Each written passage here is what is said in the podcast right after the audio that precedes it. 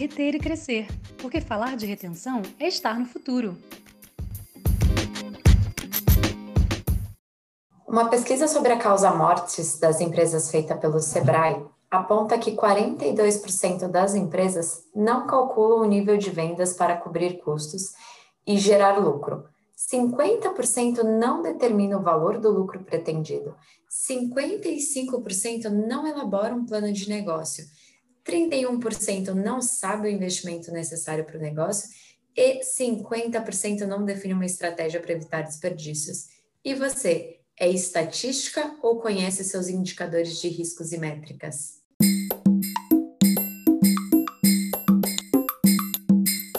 Fala galera, sejam todos bem-vindos a mais um episódio de Reter e Crescer. Eu sou a Franciele Gonçalves. Eu sou Paola Fidimoto. Nos episódios anteriores, nós falamos aqui de inadimplência, de pedido de cancelamento. Hoje, nós vamos abordar os indicadores de riscos e as métricas. Como identificar esses indicadores de riscos e quais métricas usamos para analisar toda essa camada de negócio que tem impacto com relação aos pedidos de cancelamentos e à inadimplência. Fran, antes da gente desenvolver, eu queria dar uma introdução aqui sobre o, o conceito de indicadores de risco. Né? Então, quando a gente está falando de indicador de risco dentro da empresa, a gente está falando de pequenos sinais que determinados clientes apresentam de uma forma recorrente e que podem indicar um futuro risco ou de inadimplência ou de pedido de cancelamento. Então, por exemplo, o inadimplente recorrente é um, um, uma métrica de risco que a gente pode, um indicador de risco que a gente pode considerar. Baixo acesso, se a gente está falando de plataforma ou de uma prestação de serviço, é, uma baixa procura do lado do teu cliente, então academias onde as pessoas, os teus clientes não estão frequentando, ou é, baixo acesso na tua plataforma, se a gente está falando de um software, né? É, tem algumas métricas que a gente considera de sucesso. É, trazendo também um exemplo de academia. Uma pessoa que vai três vezes na academia é uma métrica de sucesso. Se você coloca isso como um indicador, pessoas que vão abaixo dessa quantidade que você estipulou que seria de sucesso, é um possível indicador de risco por X período. Uma venda desalinhada ou fora da SLA, uma expectativa que o cliente tem e que teu serviço não entrega é outro indicador de risco um indicador de risco que é, que é muito bom a gente trabalhar são através de pesquisas de NPS, ou seja, a experiência do seu cliente, a satisfação através de pontos mesmos. É, ali pontos de contato por e-mail, final, na finalização de um, de um chamado que ele abriu com você, uma pesquisa. Então, a gente tem todo um estudo de NPS que diz, né, se de 0 a 10, abaixo de 5, ele é um indicador de risco, enfim, esses são possíveis indicadores de risco que a gente pode olhar para dentro de uma empresa. Exemplo super bacana, Paola. Acho que é bem, fica bem factível da gente conseguir visualizar isso dentro do negócio, né? E levantar essas flags que a gente chama, né? Esses pontos de atenção. Outros exemplos também que a gente pode usar como pano de fundo para nossos ouvintes conseguirem desenhar esses indicadores na sua empresa é que, por exemplo, para inadimplência, é, venda que, que com pagamento mensal, né? Qual é o volume dessa quantidade de vendas? Eu tenho uma outra forma de, de vender para esses clientes, é o perfil mais distante do seu cliente ideal. Né? Então, se vendas está colocando, você trouxe o exemplo de vendas é, desalinhadas, né, ou fora de SLA. Então, se a gente está adquirindo clientes que está distante daquele perfil do meu cliente ideal, isso pode ser, pode desenvolver-se um estudo de indicador de risco em cima disso também ou clientes que não entram em contato, que não respondem suas é, tentativas de contato, os chamados desengajados, né? Você trouxe esse exemplo também. Então, só trazendo cenários aí para que os nossos ouvintes eles consigam visualizar melhor onde estão, né? Onde localizar esses indicadores. É, outros pontos, por exemplo, daí da minha experiência, falando um pouquinho aqui do que eu vejo, né? Normalmente, cliente que entra com, com pagamento mensal e já possui uma grande negociação com um alto desconto, ele tende a não valorizar tanto a tua plataforma. Então, existe um, pode ser uma flag de risco aí. Não significa que ele vai pedir cancelamento, que ele, né, é necessariamente um risco. Pode se tornar, Então, vale esse ponto de atenção. E também, é, cliente que falta com as reuniões de alinhamento, reuniões de implementação, ou ainda vem para as reuniões, mas não executa as ações necessárias. Tudo isso pode ser considerado flag. Além da, um fechamento geral, a baixa, de, a baixa interação com as equipes de atendimento de uma forma geral. Então, olha para a tua operação e, e tenta identificar dentro do teu cenário quais seriam esses possíveis, se algum desses exemplos se encaixaria para você. Quando a gente fala de pedido de cancelamento, os exemplos de indicadores de risco são muito parecidos, mas outros exemplos que a gente poderia trazer é, por exemplo, o, aqui na RD a gente usa o Half Score, né? O que a gente chama de Half Score é um, um meio aí de medir os acessos em determinado período à ferramenta. Então, uh, um indicador muito alto de Half Score, por exemplo, o número de acessos, é, mas ele não responde às suas tentativas de contato, esse cliente provavelmente tem que ter uma flag de risco, ele pode estar migrando para a concorrência. A gente sabe aqui que, por experiência, enfim, que esse é um, um baita indicador e pode ser servir como pano de fundo aí na sua empresa, por exemplo, para você acionar a equipe de atendimento, algum tipo de plano de ação em cima desse risco. O mais importante é analise o comportamento comum aos clientes que cancelam com a sua empresa, identifique esses pontos e isso vai te ajudar a entender quais são os seus indicadores de risco quero levantar uma polêmica aqui. Tem muitos, muitas empresas internacionais entrando no mercado brasileiro como concorrentes das nossas empresas, e essas empresas internacionais, algumas não têm a prática do pagamento anual. E eu ouvi isso de um cliente que ele diz que a prática do contrato anual acaba desmotivando o fechamento do contrato. Você acha que isso é válido, Fran? Não é? Pode ser que sim, acho que faz bastante sentido na análise do cliente. Né? O cliente ele não, não quer ter essa obrigação, esse comprometimento com um contrato anual né, com esse uh, pagamento antecipado, com um contrato anual. Eu acho até interessante a gente falar disso, que eu acho que a gente tem que separar. Uma coisa é o meu contrato ser anual, outra coisa é o meu pagamento ser anual. Sim. Né, acho que é legal a gente dividir essa, esses dois pontos. Então, que, de certa forma, as empresas estão acostumadas é com a informalidade. Então, os próprios clientes estão acostumados com essa informalidade, confundindo também informalidade com praticidade. É mais prático eu ser informal? Com certeza é. Eu não ter vínculo nenhum, eu chego a hora que eu quero, eu saio a hora que eu quero. Aquela relação de parceria financeira. Mas, por um outro lado, e quem está me oferecendo serviço? Pode simplesmente quebrar e desaparecer?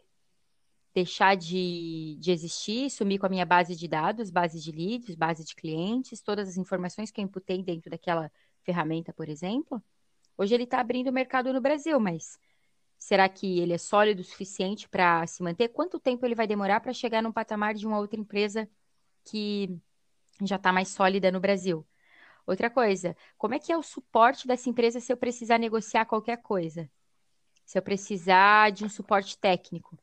Ela é em português, ela é em inglês, com quem que eu vou falar? Eu tenho habilidade suficiente para isso, eu tenho, eu consigo, né, de resolver qualquer problema que eu tenha. Todos esses pontos precisam ser analisados. E o que que vai te ajudar? Em qualquer questão jurídica, o que, que vai te respaldar? Um contrato. São dois pesos e duas medidas. Acho que primeiro olhar o, o que, que é contrato e o que, que é pagamento, forma de pagamento, né? E outro ponto é, sendo que você sabe que a tua solução ela só vai dar o resultado efetivo para aquele cliente no médio e no longo prazo, será que você quer esse cliente? na sua base, que eu tenho o meu contrato muito claro, que eu tenho esses pontos esclarecidos, mas que mesmo assim eu, eu vendo para clientes que estão completamente fora desse perfil, desse CP que eu defini, tão distantes do perfil do meu cliente ideal, eu estou fazendo uma venda desalinhada e ela é um risco eminente. Ele é um grande, é um altíssimo indicador de risco de cancelamento futuro, que pode ser mês que vem, que pode ser daqui um mês, dois meses, três meses. Indo para um outro paralelo, clubes de assinatura. Eu sou super fã, fã de clubes de assinatura. E uma maneira que eles têm para solucionar o risco por inadimplência é vincular obrigatoriamente o contrato a um cartão de crédito. É que nós, brasileiros, estamos acostumados aos boletos, né? Mas os clubes de assinatura não têm esse, não, não têm esse, esses contratos anuais. Só que com certeza o CAC dessas, desses clientes são altos, porque eles gastam muito em marketing para adquirir um cliente novo. Então, o CAC é alto, eu preciso vincular esse meu cliente por um grande período. Como é que eu garanto que eu não tenha riscos de inadimplência, trazendo ele obrigatoriamente para cartão de crédito. Então, talvez você não queira, você precisa né, de, um, de, de um contrato ali anual ou não precisa de um contrato anual, mas a gente colocar essa cultura do cartão de crédito e tirar um pouquinho essa cultura do boleto, ela diminui o custo da minha operação e garante menos risco de inadimplência e cancelamento por inadimplência. Porque, teoricamente, a cobrança ela não precisa de um ser humano para colocar um código de barras. E ali eu diminuo o custo da minha própria operação e diminuo automaticamente o custo da, da minha solução. Né? A gente sai um pouco desse mundo de ferramenta e traz para um outro tipo de solução, que são os clubes de assinatura, que não, não tem por que eu assinar um clube de assinatura com um contrato de um ano. Eu jamais faria isso. Só que como é que eu trago isso? Como é que eu reflito Sim. isso na minha operação e garanto que eu não, que eu não tenha muitos clientes inadimplentes? Colocando obrigatoriedade, obrigatoriedade no cartão de crédito. Se você não quiser usar, né, enfim, a palavra obrigatoriedade, que ela é vista com certo peso, é limitar limitar as opções para até determinado plano ou até determinado valor é apenas em cartão de crédito. Vai depender da realidade aí da sua empresa. A gente não está falando de uma mudança muito brusca de mercado quando a gente fala para sair do boleto e, e, também transformar a tua receita recorrente em pré-paga, porque a gente já vive isso hoje e a gente não acha um absurdo. A gente paga Netflix assim, a gente paga Spotify assim, a gente tem diversas soluções que as escolhas são cartão de crédito e pré-pago. E, e, e, são soluções ótimas e que ninguém uhum. deixou de comprar, de adquirir por conta disso. Então é muito mais a nossa mudança de mindset, de deixar o jogo claro desde o início e impor isso para o nosso cliente, colocar e impor isso para o nosso negócio, não para o nosso cliente, mas entender que o nosso negócio vai ser saudável Exatamente. dessa maneira, a gente fortalece um ecossistema, porque uma empresa que tem menos inadimplente, ela muito provavelmente não vai ser inadimplente com os seus prestadores de serviço. E aí a gente fortalece o ecossistema. Eu gosto muito desse pensamento, que quando uma empresa fecha no Caixa Verde, os prestadores de serviço deles vão fechar no Caixa Verde, que vão pagar seu Spotify e sua Netflix sem inadimplência. É um ciclo virtuoso, né, Paola? Sim. Não tem como fugir disso. Bacana que você trouxe essa análise. Outros pontos também que seria legal trazer de indicadores de riscos aí, olhando para inadimplência específico, seria, poxa, o cliente já entrou com desconto alto, ele é um cliente desengajado, é um cliente que, desde lá do começo, sei lá, da implementação, as reuniões de alinhamento que você precisava ter, ou determinadas é, ações precisavam ser feitas desde o início da jornada desse cliente com a gente, ele não fez, não compareceu, não tem comparecido. Esse cliente, ele tá tendo, ele deveria ter interações com a minha equipe de atendimento, ele não está tendo. Bem, sinal de alerta. Então, vale desenvolver esse olhar de indicadores de risco como pontos de alerta dentro da minha operação para a perda de receita. Então, assim, a gente tem diversas maneiras, cada empresa vai acabar adotando a sua, mas um, um bom norte é pensar o que, que meu melhor cliente faz sempre. Esse é um indicador de sucesso para saber que a sua solução está sendo viável para quem acabou de entrar ou para quem não está saindo. E por um outro lado, nessa mesma lógica, o indicador de risco vai ser os pontos de alerta dos clientes que estão se afastando desse perfil ideal. O cliente que não responde às suas interações, suas tentativas de contato, mas ele está com alto acesso na conta, uma alta taxa de acesso na conta, bem, sinal de alerta. Esse cliente possivelmente está migrando para um concorrente. A gente sabe Uhum. que é, é, esses clientes que estão migrando para o concorrente, eles olham muito para atendimento. E geralmente os, os nossos menores concorrentes são os que atendem melhor os nossos clientes. Então, a gente tem que sim dar uma olhada na jornada, porque ele é, quando para de interagir com a minha equipe, é um grande ponto de alerta, porque o brasileiro, um pouco da economia brasileira, um pouco do perfil do consumidor brasileiro, ele gosta que a gente pegue no colo. Estou crescendo, se eu não tenho previsibilidade nesse meu crescimento, eu deixo de atender, ou eu não sei nem como se o cliente está adotando ou não minha solução, eu deixo de atender o meu concorrente menor está sedento por aquela receita, ele vai atender melhor, ele vai olhar melhor para esse meu cliente. O que, que, é legal também trazer, Paola, é, são os exemplos, né, outros exemplos de possíveis riscos. Então, quando a gente fala já de pedido de cancelamento. Então, o cara que é inadimplente recorrente, aquele cliente ou aquela empresa, enfim, que é inadimplente recorrente comigo, a gente tem que estar sempre correndo atrás ali. Poxa, isso é um indicador alto de cancelamento. O, o baixo acesso, enfim, o uso de serviços, a gente trouxe aqui também pouca procura para tirar dúvidas, baixo ou nulo engajamento. Isso é, é, importante também acompanhar. Se existem métricas que deveriam estar sendo alcançadas é, em determinado período, a gente falou isso aqui também. E outro ponto que é legal também é a própria experiência do cliente, né? Então, se a gente roda pesquisas de tempos em tempos, a gente já falou aqui de NPS, né? Então, qual é a satisfação que esse cliente está tendo com os meus pontos de contato ao longo da jornada?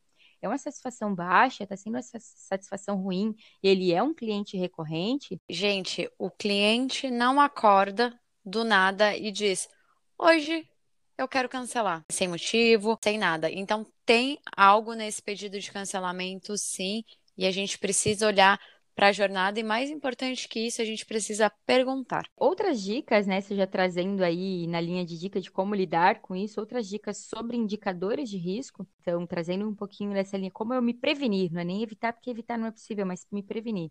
Então, prefere sempre vender antecipadamente. A gente falou aqui, né? Dá benefícios para clientes que pagam à vista ou via cartão de crédito, por exemplo. Facilitar as formas de recebimento. Então, para as empresas que têm uma estrutura maior, ter ferramentas de atendimento, chatbot, a gente falou ao longo da nossa conversa aí também alguns exemplos. Negociação que tire as barreiras para o pagamento em aberto se o cliente quer fazer o, o, o contato. Então, muitas vezes o teu cliente ele só quer pagar e você já enfrentou uma situação Sim. que você tem uma dificuldade gigante em pagar e você falou para o atendente: Oi, moça, eu só quero pagar. É a única coisa que eu quero fazer. Eu estou passando um trabalho, um perrengue para conseguir isso. Tire esses entraves do teu processo, facilite para o teu cliente que quer estar tá adimplente, que quer estar tá em dia contigo. A gente está falando bastante de empresas grandes, processo estruturado, mas para empreendedor individual ou pequenas empresas, a gente abordou isso antes até. Vincule-se a novas formas de pagamento. Você trouxe o exemplo de limitar né, determinados valores ou determinados planos, determinados produtos somente para pagamento cartão de crédito, por exemplo, pode ser uma forma de resguardo de receita. Então, eu vou trazer outros exemplos aqui. PicPay. Agora a gente tem um Open Banking aí através do Pix está facilitando e muito a vida de muita gente. Ali, quando o cliente, né, o famoso cliente que pede, ah, eu posso te pagar quando? Então, e se eu te der tantos por cento de desconto, gente, 3%, 5%, nada muito grande. Estou trabalhando com Pix agora. Estou trabalhando com PicPay, porque o PicPay o cliente pode vincular o cartão de crédito dele, então para ele pode ser fácil também. A gente tem os bancos que são digitais, Nubank, Inter, enfim, vários aí, próprio Modal, vários bancos que no mercado brasileiro que possibilita você gerar um boleto na hora. Então, vai ser boleto, você não fugiu da, da, da questão boleto, mas você pode dizer assim: Claro, fecho contigo agora. Tô gerando boleto já tô te mandando. Pode ser para amanhã? O que, que vai acontecer? Compensou o teu boleto, aí você manda o produto, aí você starta o serviço, aí você marca o horário que você precisa marcar, lá da estética, do salão, enfim. É uma outra forma, é um outro olhar. De novo, a Paula trouxe muito aqui a questão cultural. Me lembrou um exemplo de um salão lá em São Paulo que eu frequentava. Isso é uma receita recorrente? Gente, Manicure é receita recorrente? Hello. Como é que eu facilito isso para o meu cliente? Como é que o salão fazia? Cartão fidelidade. Ela sabia que, no mínimo, duas vezes por mês eu ia lá. Então, ela sabia que a cada cinco meses eu tinha uhum. dez, eh, na época era carimbo, dez carimbos.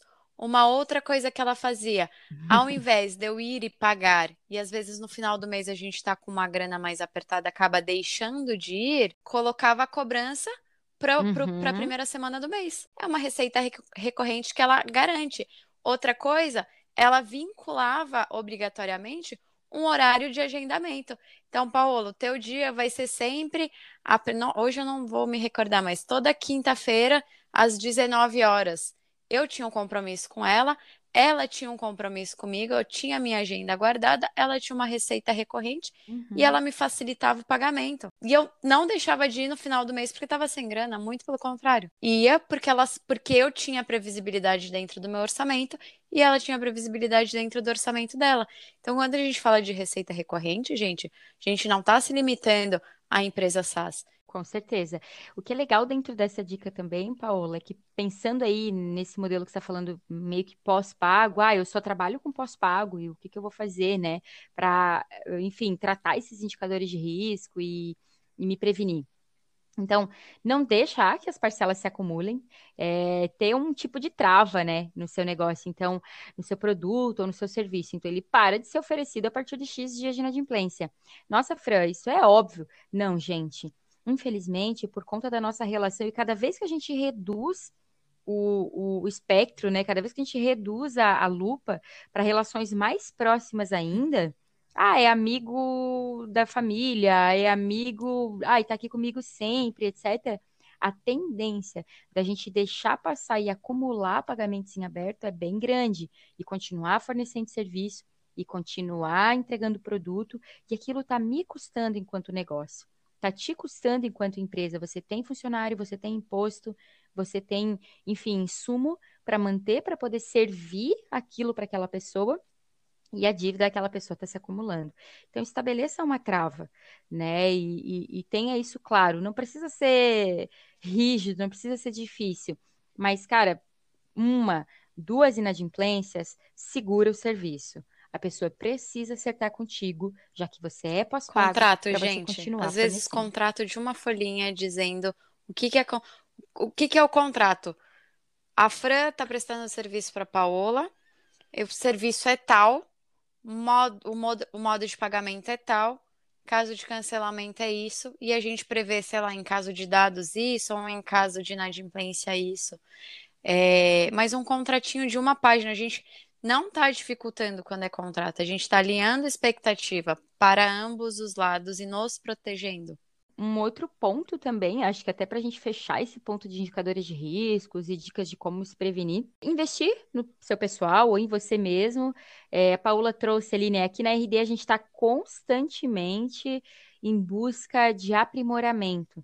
A gente está sempre treinando, a gente está sempre estudando, a gente está sempre lendo, compartilhando conteúdos entre nós é, sobre negociação, sobre contorno de objeção, sobre, enfim, novidades do mercado, taxas, o que subiu, o que caiu, o que, que enfim, que segmento que está acelerando, que segmento que está desacelerando.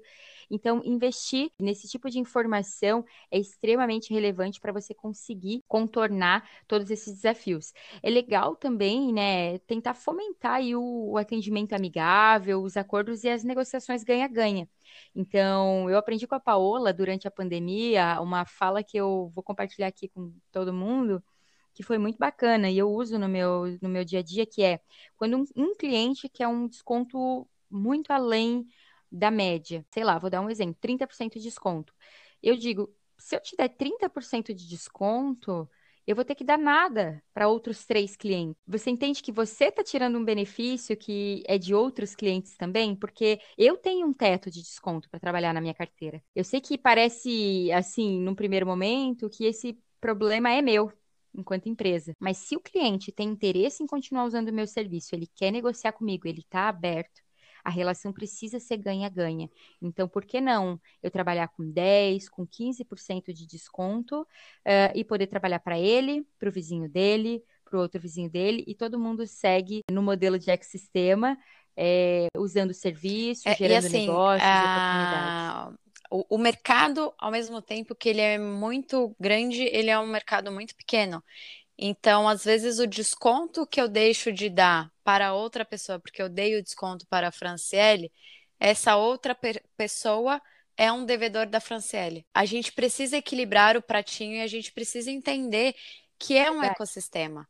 Então, quando só eu quero pagar, e eu acho que a pandemia ela trouxe essa visão do macro, do pensamento sistêmico, de, de todo como um, um, um sistema funciona o mercado financeiro colapsou uhum. em 2020. Porque desde a pequena empresa que não conseguia, começou ali com a, o pessoal deixando de viajar, deixando de se locomover de um lado para o outro.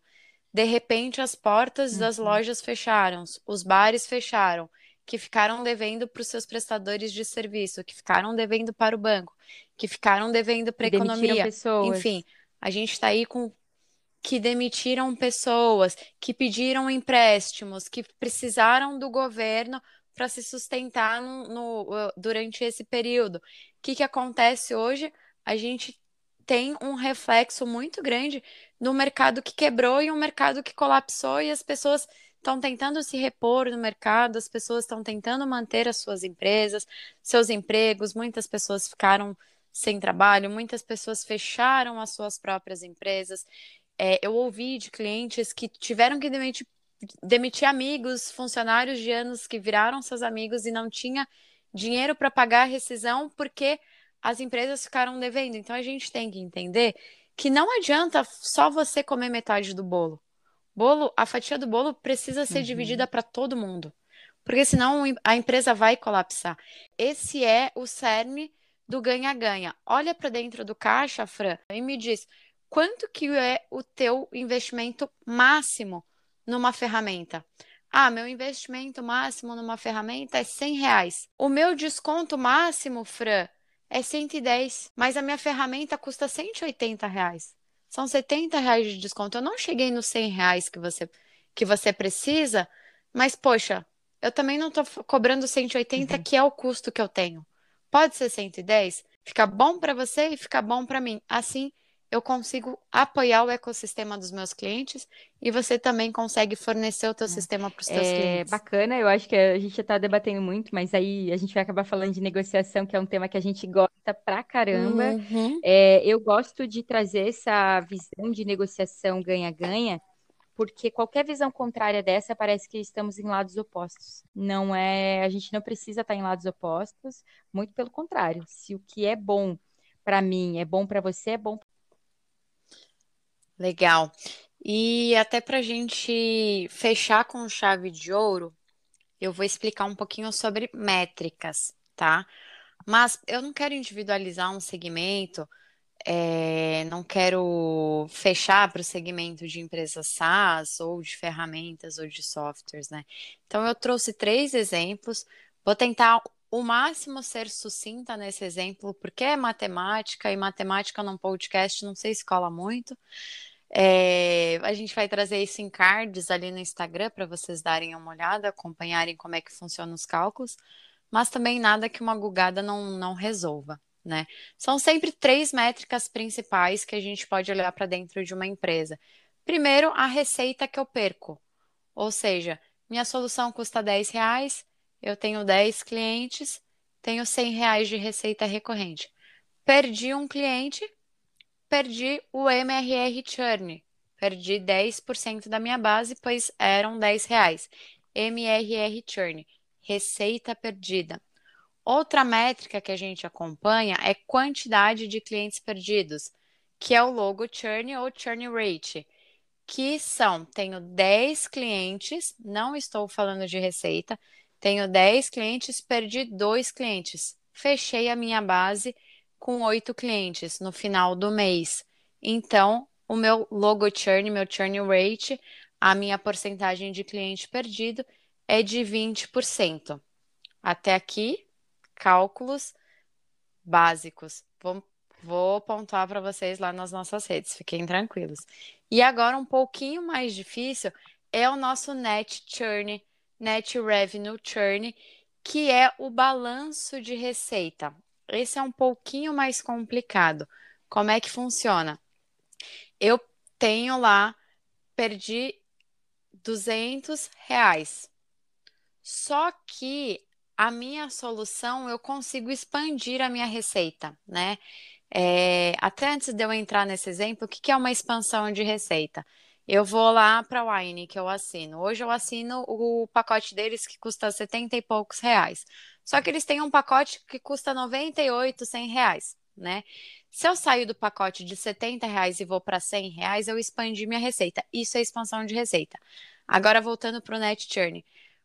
A fórmula do Net Churn é a receita que eu perdi mais a receita que eu expandi, a minha receita no começo do mês e quanto foi a minha receita no final do mês. Trazendo isso para um exemplo, não sei se vai ficar claro. Então, eu perdi dois mil reais de receita, só que eu expandi R$ reais de receita do referente ao começo do mês. E a minha receita total era 50 mil. O meu net churn nesse caso é de 0,4%. Como é que a gente faz acompanhamento dessa, dessas, de, dessas três principais uhum. métricas, que são métricas de crescimento, gente, mensalmente? Eu acompanho isso mensalmente. Todo mês, quanto que eu tenho de receita recorrente? Tenho 100 reais de receita recorrente. No dia 1 de fevereiro. No dia 28 de fevereiro, quanto eu tenho de receita recorrente? São 100 reais? São 120 reais. São 90? Não, são, são 90 reais, exatamente. Quanto que eu expandi? Quanto que eu perdi? Né? Essa, esse acompanhamento, ele é mensal, ele tem que ser mensal. A gente tem que olhar para isso nesse período, porque no final do ano a gente tem que ter nosso balanço. Uma outra coisa muito importante, não sei se você já acompanha essas três métricas dentro da tua empresa.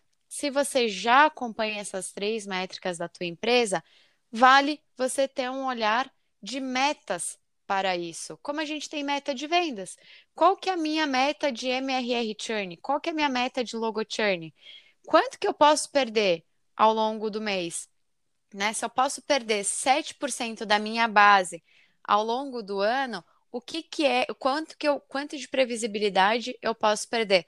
Porque assim como a gente tem, e espero que você tenha, meta para o time de vendas, a gente sabe que muitas empresas não têm, por isso elas pedem cancelamento dos serviços dela. Quando a gente, assim como a gente tem meta de vendas, a gente tem que ter meta de retenção de receita e a gente também tem que ter meta de expansão, né? Meta de expansão a gente vai falar isso num outro episódio. Eu acredito que a gente fica esse assunto de pedido de cancelamento. Vamos fechar com essa parte de métricas. O próximo episódio é sobre Customer Success. E eu acho que eu não tenho mais nada para acrescentar por aqui, Show. Fran. Obrigada, Paola, por trazer essa baita explicação com relação às principais métricas. Acho que não teria pessoa melhor para conseguir traduzir. Eu com certeza ia me embananar super, assim, para trazer, né? Eu acho, fico confortável que, para quem quiser saber um pouco mais a fundo também, a gente vai trazer esse detalhamento aí é, dentro das nossas redes de uma forma de mais fácil entendimento e absorção. Bom, gente, acabamos por aqui. Estamos encerrando o episódio de hoje. Quero agradecer imensamente a minha colega amiga Paola por ter compartilhado esse momento aqui comigo, esse bate-papo super rico e interessante. Fran, eu que agradeço finalizar aqui com você, estar nesse projeto com você. Eu já vi que a gente tem muito pano para manga para conversar. Porque cada ponto que a gente trazia, a gente pensava, não, mas isso aqui dá para explorar. Calma, vai para um próximo episódio. A gente vai tentar tirar todas as dúvidas. Espero que vocês interajam conosco também, o que, que vocês gostam, o que, que vocês não gostam, o que faz sentido, o que, que vocês fazem na empresa de vocês, o que vocês estão pensando em fazer na empresa de vocês e que a gente não abordou. Porque essa área, a área de retenção, o olhar para a retenção de forma proativa, ele é muito novo no mercado, né? Num... Há cinco anos atrás, talvez não se falasse tanto como se fala hoje. Então, a gente está construindo isso junto. Com certeza devem ter técnicas e, e, e maneiras de se fazer que a gente não trouxe aqui, que a gente quer aprender com vocês também. Ok? Ficamos por aqui. Um beijo, um beijo Fran. Paola. Obrigada por esse tempo. Só reforçando, então, continue nos acompanhando. É a primeira vez que você está aqui, clica no, no seguir e deixa aí o seu recadinho para a gente pelas redes. Muito obrigada. Compartilha também esse conteúdo com os, os, futuristas de plantão. Afinal de contas, né, Paola? Quem gosta de estar no futuro? É a retenção.